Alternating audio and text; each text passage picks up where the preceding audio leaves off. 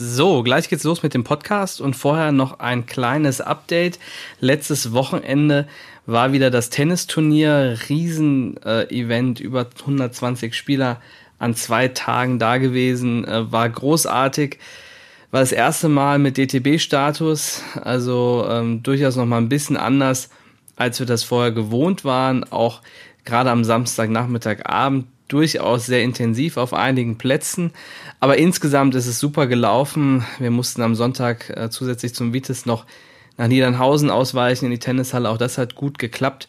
Und ähm, ja, war insgesamt äh, ein super Wochenende für alle, die dabei waren. Äh, vielen, vielen Dank, ähm, dass ihr euch angemeldet habt, dass ihr mitgespielt habt.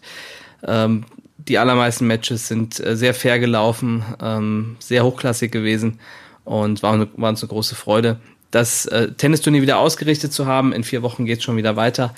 Ähm, also nach dem Turnier ist vor dem Turnier sozusagen. Und heute ist nochmal der Frag Niklas Podcast dran. Nummer zwei, Ausgabe Nummer zwei. Ähm, beim Cut für die erste Ausgabe sind ein paar Fragen einen Tick zu spät eingegangen, deshalb konnten wir die nicht reinnehmen. Die kommen jetzt dafür heute.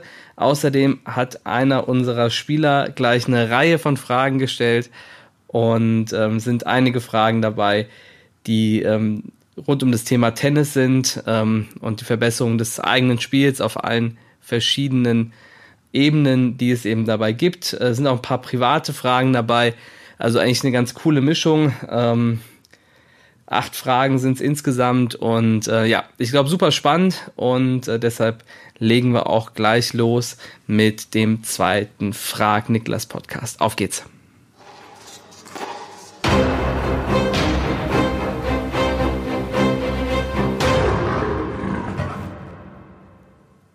Hey Champ, das ist der Tennis Nation Podcast und die zweite Folge der Rubrik Frag Niklas nehmen wir neu mit rein oder haben wir neu mit reingenommen. Erste Ausgabe war schon echt cool und jetzt kommt es heute zum zweiten Mal das Ganze. Acht Fragen sind es insgesamt, bunt gemischt und ähm, ja, ich freue mich drauf. Ähm, coole Fragen dabei von äh, vielen Spielern, die zum Teil bei uns trainieren oder Turniere spielen. Ähm, bei manchen darf ich auch sagen, wer sie Fragen gestellt hat und manche möchten anonym bleiben, was auch total okay ist. Wenn ähm, du eine Frage hast, die du gerne einreichen möchtest, dann mach das gerne ähm, und kannst dir dann auch aussuchen, ob du entweder hier genannt werden möchtest im Podcast öffentlich oder ob du lieber sagst, nee, bitte den Namen nicht nennen. Beides ist natürlich total okay. So, wir starten mit der ersten Frage. Los geht's. Yoshi fragt, wie schlägt man mental bessere Spieler? Ja, das ist erstmal eine super gute Frage. Da kommen natürlich noch einige Faktoren mit rein. Die Frage ist, wie gut ähm, sind beide technisch unterwegs, ähm, wie gut sind sie athletisch unterwegs, ähm, welche Voraussetzungen, andere Voraussetzungen haben sie noch. Ähm, das spielt natürlich eine große Rolle. Wenn jetzt jemand äh, technisch nicht so weit ist, aber mental stark, kann es natürlich trotzdem ein enges Spiel werden. Ähm, aber da gibt es dann vielleicht technische, taktische Lösungsmöglichkeiten, ähm, um dann den mental besseren Spieler zu schlagen, äh, weil man eben in anderen Bereichen überlegen ist, dann sollte man versuchen, auch äh, die Stärken, die man in diesen Bereichen hat, auszuspielen ähm, und das eben auch genau beobachten, ähm, wo die liegen, wo man im Vergleich zum Gegner Stärken hat, ähm, die man eben durchsetzen und durchbringen kann, ähm, damit die mentale Stärke des Gegners jetzt gar nicht so in den Vordergrund rückt. Ähm, wenn wir jetzt davon ausgehen, dass der Gegner äh, auf dem gleichen Niveau ist, dann und auch technisch, taktisch, athletisch auf dem gleichen Niveau ist, dann wird es schwierig, diesen Gegner zu schlagen, weil die mentale Seite macht einfach extrem viel aus.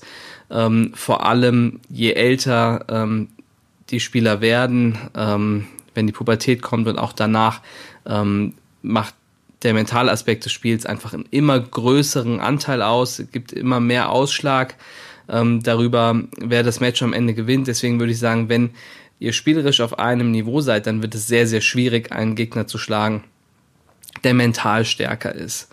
Ähm, weil du einfach ähm, auf allen anderen Bereichen jetzt nichts hast, wo du überlegen bist. Und wenn das so ist und er ist mental stärker, dann wird es wahrscheinlich sehr, sehr schwierig. Aber dann ähm, ist vielleicht auch die Erkenntnis daraus, und das würde ich gerne auch ähm, mitgeben, auch wenn das nicht direkt die Frage ist, ähm, dass man auch so wie man an seiner Technik, an seiner Taktik, an seiner Athletik arbeitet, auch an seiner mentalen Seite arbeiten muss. Also, dass das auch etwas ist, ähm, was ausgebildet werden muss, was wachsen muss, was, wo, wofür es zum Teil Techniken gibt ähm, und wo manchmal auch tiefe Überzeugungen gelegt werden müssen, ähm, um mental stark und stabil zu sein. Also es hat einfach viele Facetten und daran muss ich genauso arbeiten wie an allen anderen Aspekten des Spiels auch. Wenn ich das vernachlässige, dann wird mir das wahrscheinlich irgendwann um die Ohren fliegen. Alleine die Erkenntnis, dass äh, auch am, an der mentalen Seite des Spiels gearbeitet werden muss, an der eigenen Einstellung gearbeitet werden muss, an ähm, der Mentalität gearbeitet werden muss, dass auch eben man auf bestimmte Situationen äh, in der Lage sein muss zu reagieren. Ähm, das, glaube ich, ist noch ein ganz wichtiger Punkt. Also deswegen, wenn jemand, äh, wenn ein Gegner ähm, gleich gut spielt wie man selbst, aber mental stärker ist, dann ist die Antwort, ähm, arbeite an der mentalen Stärke, ähm, trainiere das, verbessere das und ähm, dann wirst du ihn auch schlagen. Ähm, das ist, glaube ich, die, die wichtigste und äh, beste Antwort, die ich darauf geben kann. Einen kleinen Zusatz noch. Ähm, es gibt einen äh, Bereich des Hirns. Das ist der präfrontale Kortex. Und Achtung, ich bin kein Mediziner, ich bin kein Arzt. Ähm, und das ist jetzt etwas Laienwissen. Aber dieser präfrontale Kortex soll ähm, so etwas sein ähm, wie ein Willensmuskel. Ähm, je größer der ist, ähm, wurde nachgewiesen, je größer der ist, desto willensstärker ist die Person. Und das Interessante ist, dass ähm, man diesen Bereich des Hirns wohl tatsächlich trainieren kann. Das heißt, wenn man sich überwindet, Dinge zu tun, die man vielleicht gar nicht so gerne machen möchte, dann wächst dieser Bereich des Hirns und lässt sich eben wie ein Muskel auch trainieren. Und das ähm, ist vielleicht noch ein kleiner Zusatz zu dem Thema, man kann an, ähm, an, am mentalen Bereich arbeiten und es gibt nicht einen Spieler, der äh, mental schwach ist und der kann das nicht lernen. Ähm, das ist nicht so, sondern ähm, jeder Spieler kann in der Lage sein, mental stabil Tennis zu spielen. Er braucht nur die richtige Unterstützung dabei. Also das noch dazu. Präfrontaler Cortex funktioniert wie, der, wie ein Willensmuskel sozusagen in unserem Hirn. Len fragt, was kann ich machen, wenn der Gegner schummelt und mich aus der Ruhe bringt? Ja, diese Frage hatten wir schon ähm, in der ersten Folge so ein bisschen ähnlich, aber vielleicht äh, noch dazu mit dem äh, Zusatz, was, was kann ich machen, wenn der mich aus der Ruhe bringt, auch damit. Ähm, die verkürzte Antwort wäre, naja, lass dich vielleicht nicht aus der Ruhe bringen, nur weil dein Gegner nicht fair spielt und, äh, und schummelt, ähm, heißt das ja noch lange nicht, dass du ähm, aus deinem Modus rausgehen musst. Ähm, was du machen kannst, um das Schummeln zu unterbinden, ähm, das habe ich in der letzten Folge schon beantwortet. Ähm, kurz und knapp zum Oberschiedsrichter gehen, ähm, sagen, dass du Hilfe brauchst und wenn es gar nicht anders geht, auch nach einem Schiedsrichter fragen. Und wichtig ist, dass das eine ganz sachliche Geschichte ist. Das heißt, Du gehst dahin, du sagst, was du möchtest, dann gehst du wieder auf den Platz und dann spielst du weiter. Du regst dich gar nicht großartig darüber auf, dass jemand anderes da schummelt, weil viele Spieler schummeln nicht nur, weil sie den nächsten Punkt haben wollen, sondern weil sie wissen, dass sie es schaffen, den Gegner auch damit aus der Ruhe zu bringen. Und wenn du das schaffst, ähm, dass das bei dir gar nicht passiert, sondern dass du weißt, okay, ich habe dann meinen gewissen Ablauf, den tanze ich durch, bei einem Turnier gehe ich eben zum Oberschiedsrichter und dann kriege ich Hilfe, dann gehen wir zusammen auf den Platz und dann funktioniert das Ganze wieder, dann hast du eigentlich gar kein Problem und musst dich auch nicht aus der Ruhe bringen lassen, nur weil der andere versucht zu schummeln, weil das passiert häufiger, je höher das Niveau wird, ähm, je mehr Turniere du spielst ähm, und ja, von daher wird das immer wieder vorkommen und wichtig ist, dass man darauf einfach ruhig, sachlich reagiert ähm, und das Ganze abarbeitet, als wären es die Hausaufgaben. Ganz, ganz easy und ähm, dann kann man in den nächsten Punkt auch wieder ganz normal in Ruhe starten. So, Yoshi fragt nochmal, wie viel Kondition, Konditionstraining soll man aus deiner Sicht machen, um erfolgreich Tennis spielen zu können? Ja, erstmal eine sehr coole Frage. Ähm, ist auch wieder unterschiedlich in verschiedenen Altersklassen, verschiedenen Spielstärken. Wir wissen äh, von ähm, einem Herrn, der Roger Federer heißt, dass sein Erfolg unter anderem dann begonnen hat, als er ähm, seine, seine Aufteilung von Tennis und Athletiktraining auf 50-50 äh, verändert hat, von vorher deutlich höherem Tennisanteil, ganz geringem Athletikanteil auf 50-50. Ähm, heute von außen betrachtet würde ich sagen, ist die Aufteilung vielleicht sogar ähm, noch, noch äh, mehr Richtung Athletik als, äh, als Tennistraining. Ähm, das geht natürlich jetzt aber nicht für einen 10, 11, 12-Jährigen beispielsweise. Das wäre dann noch deutlich zu früh. Und es kommt auch immer darauf an, wie das Konditions- oder Athletiktraining gemacht wird. Da gibt es natürlich auch nochmal große Unterschiede. Ähm, allgemein gesprochen finde ich, ähm, dass mindest, dass zu einem Tennistraining ein halbes Athletiktraining gehört. Das heißt, zweimal Tennis, einmal Athletik. Viermal Tennis, zweimal Athletik. Das heißt auch nicht, dass du das ähm, jetzt immer mit einem Trainer machen musst. Das reicht, wenn du es beispielsweise einmal pro Woche mit einem Trainer machst und dann machst du es noch einmal so für dich. Wenn du einen speziellen Bedarf hast, das heißt, du bist ähm, irgendwie viel gewachsen in letzter Zeit, dann sollte Athletiktraining nochmal deutlich mehr ähm, Anteil haben, ähm, um einfach äh, Verletzungsgefahren ähm, und die Entwicklung ähm, der Muskulatur und des, des Körpers, also Verletzungsgefahren vorzubeugen und äh, die Muskulatur ähm, auszubilden und auch auf die neuen Dimensionen ähm, des Körpers und der Extremitäten, Arme, Beine und so weiter ähm, auch gut einstellen zu können. Ähm, dann deutlich mehr, aber ansonsten ist diese 2 zu 1 Aufteilung, finde ich gut. Ähm, und ähm, für die meisten Spieler ähm, total ausreichend. Äh, ein Zusatz noch, was das Athletiktraining angeht. Ich finde, ähm, und das ist etwas, was, was man, wenn man sich ein bisschen damit beschäftigt, wie Federer beispielsweise sein Athletiktraining ähm, macht, was man bei ihm gut sehen kann, nämlich, ähm, dass sein Athletiktraining ein, ähm, einmal auch natürlich einen allgemeinen Part hat, dass das aber auch ähm, Bewegung im Tennis vorbereitet. Er ist ja der Meister äh, der Bälle, äh, die irgendwie, wo keiner weiß, woher er die, den Schlag nimmt und wie er den gespielt hat.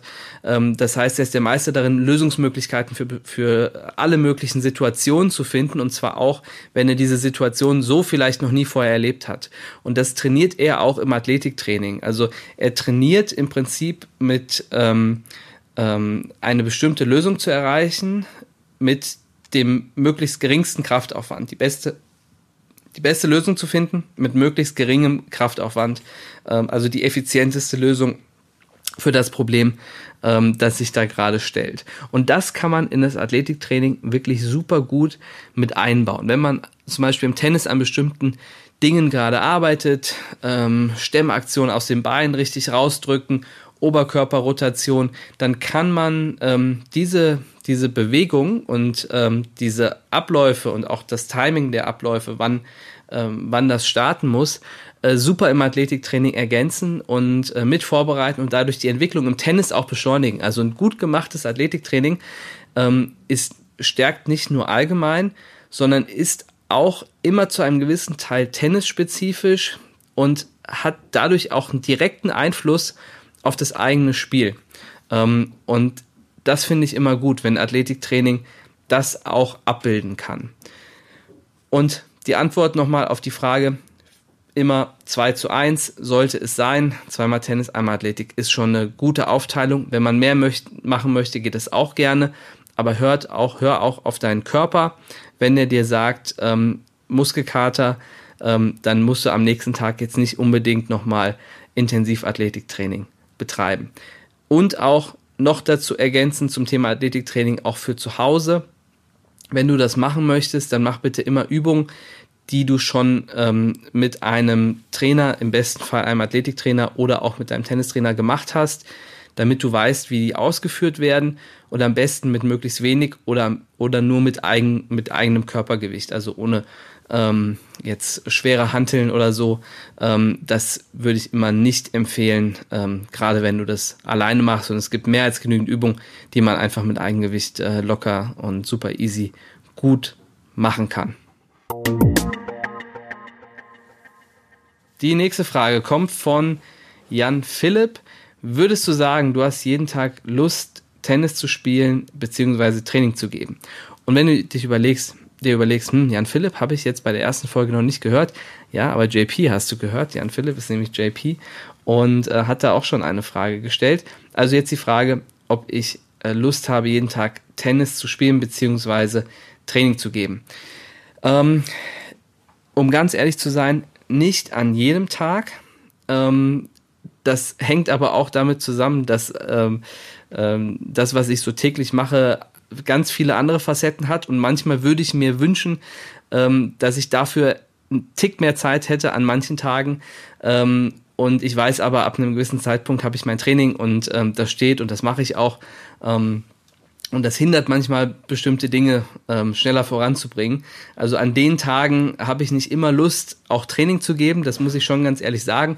Wobei ich ähm, diese Kombination auch wirklich super finde. Ich kann mir im Moment nicht vorstellen, einen Job zu haben, bei dem ich den ganzen Tag jetzt im Büro beispielsweise wäre ähm, und finde die Kombination einfach klasse, dass ich das quasi den halben Tag habe und die andere Hälfte bin ich auf dem Platz und ähm, ja, so habe ich ähm, für mich eigentlich insgesamt eine, eine tolle Aufteilung und will mich da wirklich nicht beschweren. Ähm, was das angeht, geht's mir wirklich super gut. Die Lust, Tennis zu spielen, ähm, kommt gerade wieder ein bisschen mehr. Ich muss ganz ehrlich sagen, die war jetzt eine längere Zeit weg. Ähm, und da halte ich es dann auch so, dass ich dann auch nicht spiele, weil ich weiß, wenn ich es dann trotzdem weitermache, fühlt sich auch nicht so gut an. Das kommt aber gerade so ein bisschen wieder. Also ähm, selbst zu spielen, ähm, die Lust ist, ist weniger da, als, als Training zu geben. Und das ist auch so ein Punkt, wenn man sich entscheidet, ähm, Coach zu werden, ähm, finde ich zumindest, muss man eine Richtungsentscheidung treffen, wo man seine, seinen Schwerpunkt legen möchte. Und es gibt auch einige, die sind, sind Trainer, oder Coach und sind trotzdem auch noch, ähm, noch sehr, sehr viel Spieler in ihrer eigenen Identität und machen das auch noch sehr, sehr viel.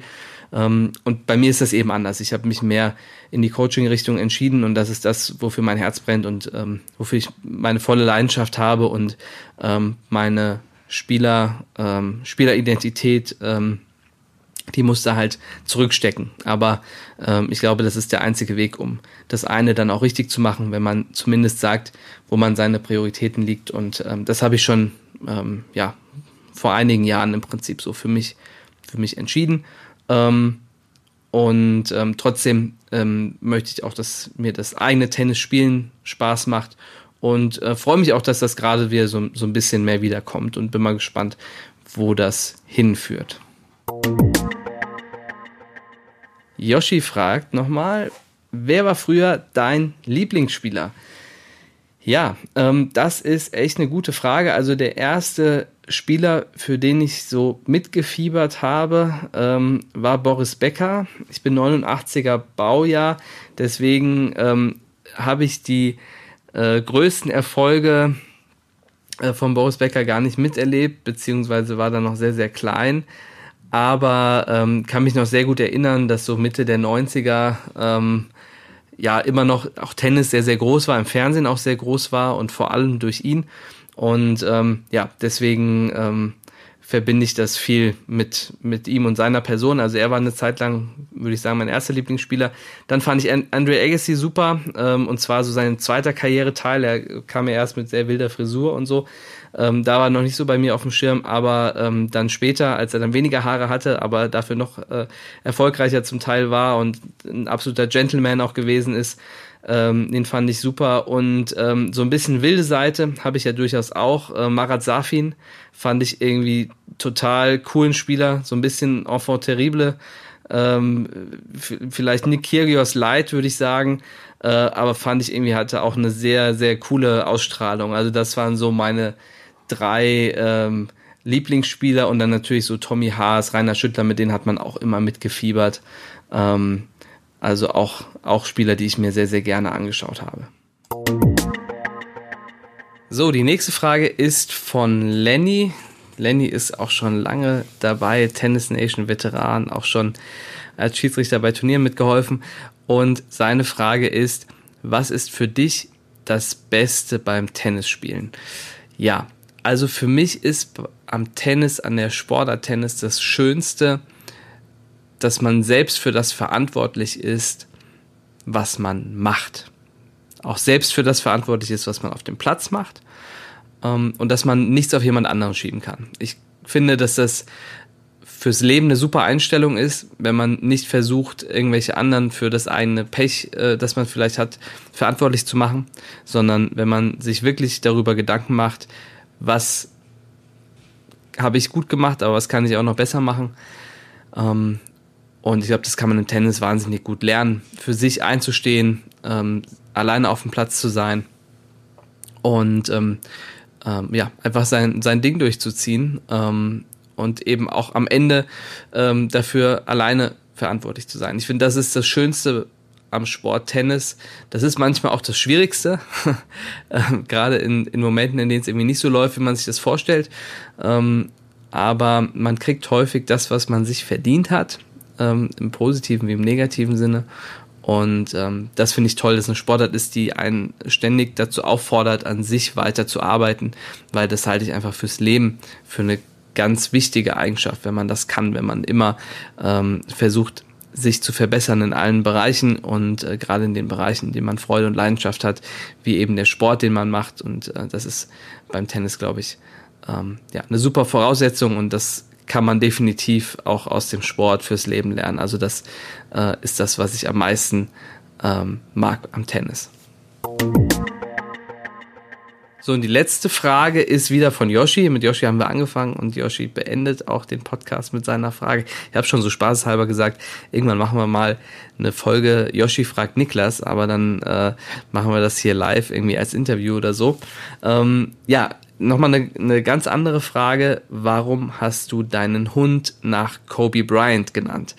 Genau, erstmal die erste Info. Ähm, ähm, ja, mein Hund ähm, beziehungsweise ähm, unser Hund heißt Kobe und ähm, man kann sich schon denken, wer den Namen aussuchen durfte. Das war nämlich tatsächlich ich. Ähm, wir haben damals nach einem Hund geschaut und ähm, ich hatte mit Hund nicht so viel zu tun und hatte schon gesagt, also ähm, grundsätzlich wird das dein Hund, nicht unbedingt meiner. Und ähm, so, und dann hatten wir eben vereinbart, äh, Vanessa und ich, dass ich den Namen wählen darf.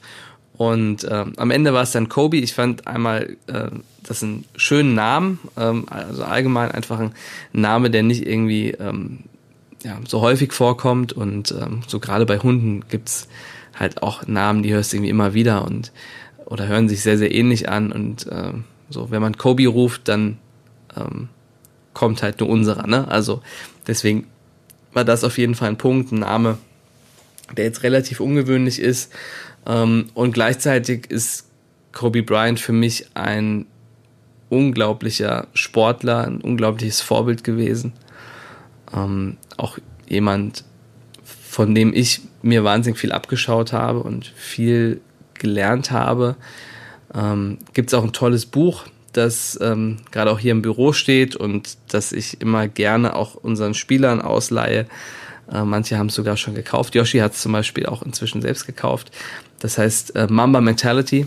Und in dem Buch beschreibt er, wie er Basketball angegangen ist und wirklich wie leidenschaftlich er sich in den Sport reingearbeitet hat, wie detailliert er gearbeitet hat, ähm, Gegner analysiert hat, ähm, wie genau er geschaut hat, wie er sein Spiel noch verbessern kann. Also er hat eigentlich viele Dinge, über die wir gerade gesprochen haben, zur Sportart, zur Sportart Tennis im Basketball gemacht und ähm, seine Fähigkeit äh, oder seine Fähigkeiten, die er hatte, ähm, damit so weit gebracht, wie es ihm möglich war. Und wenn man irgendwie von Perfektion sprechen kann, ähm, dann ähm, war er zumindest für sich auf jeden Fall so nah dran, äh, wie das eben geht. Und ähm, dass eben Dinge, die man im Sport lernen kann, in allen Lebensbereichen genauso oder in anderen Lebensbereichen genauso funktionieren. Das hat er eben gezeigt, ähm, indem er kurz nach seiner Karriere ähm, dann noch einen Oscar gewonnen hat für den besten Kurzfilm. Ähm, dadurch, dass er äh, eine Akademie aufgebaut hat innerhalb von kürzester Zeit, äh, dadurch, dass er ähm, viele, vor allem junge Mädchen, nicht nur seine eigene Tochter, sondern viele junge Mädchen im Basketball weitergebracht hat und äh, auch viel für, für Frauenbasketball getan hat. Ähm, dadurch, dass er eben verschiedene Bücher rausgebracht hat. Es gibt auch so einen Podcast für, für Kinder, in dem es im Prinzip auch darum geht, äh, was man irgendwie tun muss, um seine Ziele im Leben zu erreichen, über, über Sport beispielsweise. Ähm, und ja, das zeigt einfach, was man im Sport lernen kann und ähm, dass, ähm, wenn man diese Dinge dann konsequent in anderen Lebensbereichen umsetzt, ähm, man dort auch genauso erfolgreich sein kann. Und ich finde, das kann man von ihm lernen. Deswegen muss ich auch sagen, hat mich sein, sein Tod ähm, extrem schockiert, weil er für mich eine Person war. Ich habe mir viele Interviews angeguckt, angehört. Ich habe noch ein paar Tage vorher mir einen Podcast von ihm oder ein Interview äh, mit ihm angehört. Ähm, und für mich war eine, eine Person mit so viel Wissen, mit so viel Tiefgang, ähm, mit eben so viel Perfektion, dass, und zwar obwohl mir ja auch schon vor Augen geführt worden ist, dass ähm, unser Leben ähm, irgendwann aufhört, ähm, dass ich nicht gedacht hätte, dass ihm etwas, also dass, dass er sterben könnte. Tatsächlich, so doof wie sich das anhört, ähm, ist er für mich so eine, so eine große Person. Und ich habe ansonsten irgendwie vor, vor Stars und auch Sportstars jetzt irgendwie, ja, kein, also schon natürlich Respekt, ne, aber nicht diesen, ähm, ich bin jetzt nicht Starstruck oder so, ne? Also wenn ich vor denen stehe, dass ich jetzt keinen Ton rauskriegen würde, ne? Aber ähm, wahrscheinlich wäre er von allen Personen, die ich in meinem Leben gerne mal treffen würde, ähm, die Nummer eins. Also so eine Stunde sich mit Kobe Bryant unterhalten wäre wäre wahrscheinlich irgendwie das ähm, das Größte gewesen. Und ähm, gut, das ist nicht nur, dass es für mich nicht mehr möglich ist, das ist sicherlich das kleinste Übel, aber das da das Leben von, ähm, von neun Menschen beendet worden ist, unter anderem seiner Tochter, die äh, ihm voll nachgeeifert hat und die er gecoacht hat und so. Das ist einfach, ja, wahnsinnig tragisch und muss auch sagen, ich konnte die, die Nacht, als ich es erfahren habe, konnte ich echt nicht schlafen und ähm, bin dann nochmal äh, noch joggen gegangen und äh, kann nur jedem empfehlen, ähm, sich mit diesen Menschen auseinanderzusetzen. Ähm, jedem Spieler, jedem Spieler kann ich das nur wärmstens ans Herz legen. Ähm, das Buch Mamba Mentality zu kaufen. Äh, auf YouTube äh, findet ihr wahnsinnig viele Interviews von ihm, gerade die Interviews nach seiner sportlichen Zeit. Guckt euch aber auch Highlights an. Der Mann war wirklich unglaublich ähm, und äh, versucht eben oder Podcast, ne, versucht so viel von ihm zu lernen wie möglich. Das einzige, was wirklich so ein bisschen Trost für die für die Menschheit irgendwie bringen kann, die ähm, die noch von ihm lernen will, ist dass er es geschafft hat, ähm, immerhin in Form von Büchern und eben Interviews, ähm, seine Gedanken festzuhalten und die Gedanken sind zeitlos und die funktionieren immer und jeder, der, der sich das heute anschaut oder in zehn Jahren oder in 20 Jahren, der wird seine Ziele erreichen, wenn er das umsetzt, was man von Kobe Bryant lernen kann. Von daher wahnsinnige Person, wahnsinnige Inspiration und schade, einfach schade für für die Menschheit, dass er nicht mehr da ist und, und schade und, und, natürlich unglaublich traurig aus, ähm, aus der Perspektive, dass da einfach das Leben von neuen Menschen und von vielen jungen Menschen beendet worden ist. Ja, ähm, um auf die Frage zurückzukommen, warum Kobe eben außergewöhnlicher Name, außergewöhnlicher Typ ähm, und ich glaube, uns allen tut es gut, ein bisschen Kobe zu sein und ähm, deshalb heißt der Hund, mein Hund. Eben auch Kobe. Ja. So, das war der Frag Niklas Podcast Nummer 2, Ausgabe Nummer 2. Ähm, acht Fragen aus dem persönlichen Bereich, aus dem Tennisbereich, äh, finde ich irgendwie auch cool. Ähm, schreibt mir auch gerne mal, was äh, euch so am meisten auch interessiert. Also diejenigen, die jetzt vielleicht noch keine Fragen gestellt haben, ob jetzt eher die Tennisfragen oder die persönlichen Fragen für euch interessant sind. Ich finde bisher ganz cool, dass es irgendwie so eine Mischung ist. Ich habe eher erstmal mit Tennisfragen gerechnet, aber ähm, finde die persönlichen Fragen eigentlich auch sehr, sehr cool, muss ich sagen. Ähm, am Sonntag kommt ein Special-Podcast raus. Wir haben bei das Tennisturnier nochmal ähm, ein kleines Interview gemacht mit Rolf Schmidt von den Wiesbaden Tennis Open. Da hatten wir letztes Jahr schon ein erstes Interview und ähm, jetzt ist klar, ähm, es wird ein 100.000 Dollar Preisgeldturnier. Das hatte er bei uns schon angekündigt, dass das sehr wahrscheinlich so kommen wird und ähm, ja, jetzt ist er voll dabei, das Ding umzusetzen und hat nochmal einen aktuellen Stand gegeben, hat ein bisschen Einblick gegeben in das Profitennis, in das Damentennis, ähm, alles, was er so erlebt hat die letzten Jahre äh, mit den Wiesbaden Tennis Open. Also lohnt sich auf jeden Fall reinzuhören. Sonntag geht das Ding online. Nächsten Dienstag gibt's dann wieder eine normale Podcast-Folge und in zwei Wochen machen wir dann nochmal Frag Niklas Nummer drei und schickt mir dafür wieder eure Fragen zu per WhatsApp, per Mail an niklas.tennis-nation.de oder per Instagram als DM at Coach Niklas oder natürlich auch per Facebook als Nachricht. Auch das ist möglich. Schickt mir eure Fragen. Ich freue mich drauf, bin total gespannt, ähm, was ihr euch noch alles ausdenkt und äh, macht mir ruhig das Leben schwer. Dann macht es mir auch am meisten Spaß und dann glaube ich, können wir auch den besten Inhalt hier produzieren, der den meisten Leuten weiterhilft. So, ansonsten bleibt mir noch zu sagen, die Zeit läuft äh, Richtung Ostern. Ähm, wir gucken auch, dass wir bald schon unsere Sommercamps online haben, aber Ostercamps sind auf jeden Fall zu buchen. Anmeldungen kommen gerade rein. Erste Ferienwoche ähm, gibt es das Erfolgscamp, in dem wir auf ähm, die mentale Seite vor allem schauen, wo wir eine Vision festlegen äh, im Laufe der Woche für jeden einzelnen Spieler, beziehungsweise der Spieler das für sich festlegt, wo will ich eigentlich hin mit meinem Tennis? Und ähm, dann bauen wir einen Weg mit kleinen Zielen in Richtung ähm, dieser großen Vision und ähm, wir üben, trainieren, zeigen bestimmte Eigenschaften, die man braucht, um erfolgreich zu sein in irgendetwas, auch tatsächlich kommt Kobe Bryant, das Buch, äh, ähm, über das ich gesprochen habe, kommt da auch drin vor in dem Erfolgscamp. Also ähm, lohnt sich auf jeden Fall dabei zu sein. Die Kids, die es letztes Jahr gemacht haben, haben ähm, echt wahnsinnig viel mitnehmen können. Und ähm, ja, hat riesig viel Spaß gemacht. In der zweiten Woche haben wir das Performance Camp. Ähm, vier Stunden Tennis, zwei Stunden Athletik jeden Tag. Ähm, und äh, ja, jeden Tag einen mentalen Matchtipp. Was kann ich machen in bestimmten Situationen, wenn der Aufschlag gerade nicht kommt oder wenn ich vielleicht frustriert bin oder so. Wie kann ich damit umgehen? Ähm, das gibt's immer einmal am Tag und ansonsten zweimal Technik, einmal Taktiktraining ähm, jeden Tag. Also wirklich intensives Programm. Ähm, gibt auch durchaus für die meisten Muskelkater in der Woche, ähm, aber ist halt auch super effektiv und bringt viel. Meldet euch an, äh, www.tennis-nation.de, äh, geht auf Camps und Events und dann Performance Camp und Erfolgscamp für die Osterferien. So, das war's für diese Woche. Ich freue mich auf den nächsten Podcast. Sonntag kommt der mit Rolf Schmidt und Dienstag bin ich wieder solo dran. Bis dann, ciao.